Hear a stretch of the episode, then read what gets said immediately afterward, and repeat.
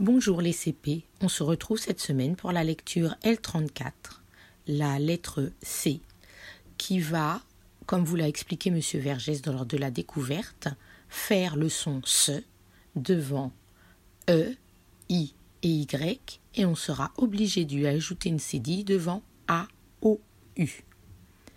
C'est aussi l'occasion de découvrir le T et le I, qui devant A, O, U et E fera Si.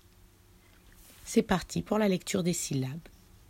C, si, sans, c, so, us, s, ans, os, sein, sa, su, c'est, sale, sans, soit, son, en sa, sas, sia, sian, ciel,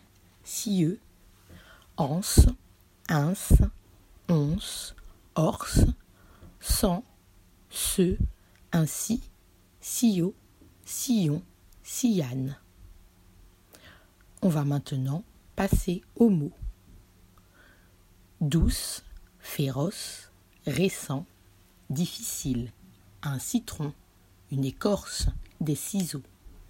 Déçu, menaçant, glacé, reçu français.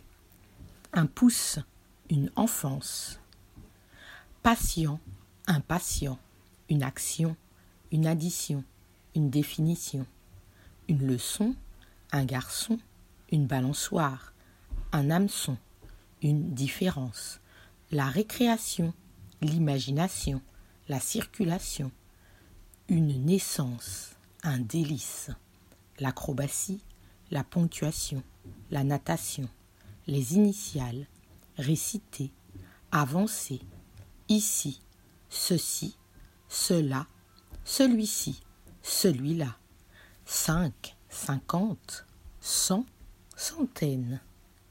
Alice, Vincent, Clémence, François, l'océan, la France, Nancy, Besançon, la Corse, la Provence. Je vous souhaite une bonne lecture à tous.